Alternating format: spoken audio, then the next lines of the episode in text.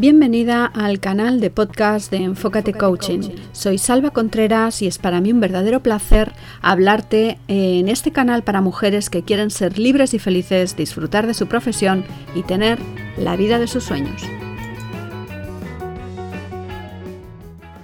En este primer episodio de Talento de Mujer vamos a hablar de cómo ser feliz y no morir en el intento. El mayor deseo de todo ser humano es ser feliz. Se han escrito realmente ríos de tinta hablando sobre la felicidad. Pero, ¿qué es la felicidad? ¿Realmente podemos llegar a ser felices?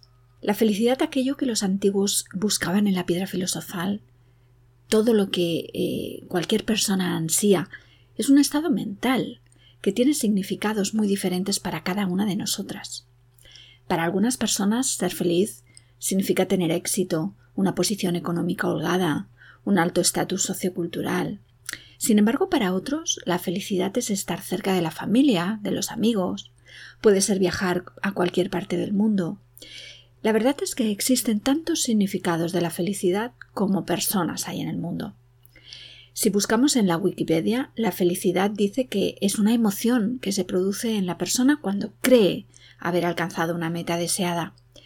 Y la clave del asunto es la palabra cree, porque parece que no siempre eso es así.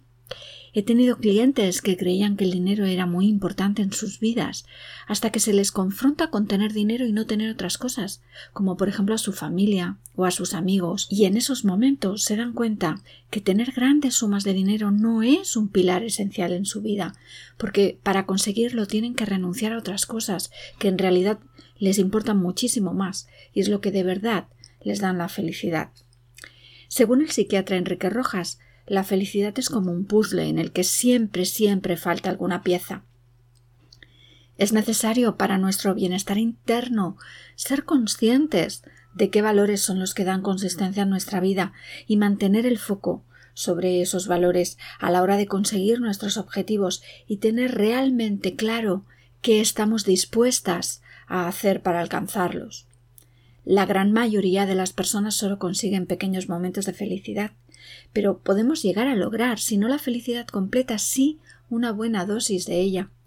De hecho, es nuestro sistema de creencias, el pensamiento mágico, esas falsas expectativas, los pensamientos negativos, lo que nos hace que sintamos depresión, que nos sintamos derrotadas, inútiles a veces, con baja autoestima, en definitiva infelices. El sistema de creencias se nos ha inculcado en el seno familiar. Si pensamos que no somos capaces de hacer algo, seguro que no lo vamos a conseguir. Es cuando es como cuando éramos pequeñas y nuestra madre nos decía que éramos holgazanas porque nos gustaba dormir o porque no nos hacíamos la cama. Cuando se nos repite muchas veces que somos holgazanes, nos convertimos en holgazanes. Muchas personas se dan cuenta demasiado tarde que están viviendo una vida que no les corresponde de que los valores que ellos creen fundamentales, que sus pilares básicos por los cuales se rige todo en su vida, realmente no son los suyos. a veces heredamos las creencias y los valores de nuestros padres y los hacemos nuestros, y de esa manera pensamos y actuamos como ellos.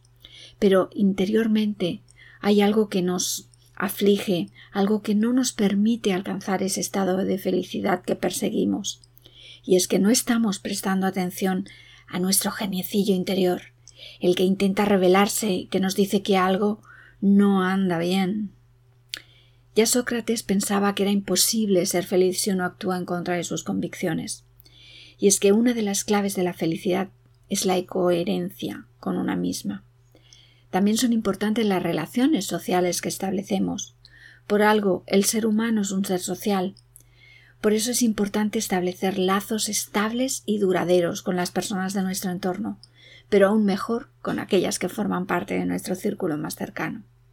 Al final, las cosas más simples son las que pueden hacer que alcancemos ese grado de felicidad que todas buscamos. Saber disfrutar de lo que tenemos, ver el lado positivo de las cosas, aunque a veces pueda parecer complicado. Ser agradecidas por los momentos vividos, y vivir cada día con pasión, pensando, como decía Serrat, que hoy puede ser un gran día. Y eso es todo por hoy. Si te ha gustado, suscríbete al canal para no perderte los próximos programas. Recuerda que cada lunes voy a estar contigo hablándote sobre mi visión de temas cotidianos y no tan cotidianos, pero siempre, siempre de crecimiento. Si quieres que hable de algún tema en concreto, pídemelo. Y ahora me despido de ti, no sin antes pedirte que seas feliz.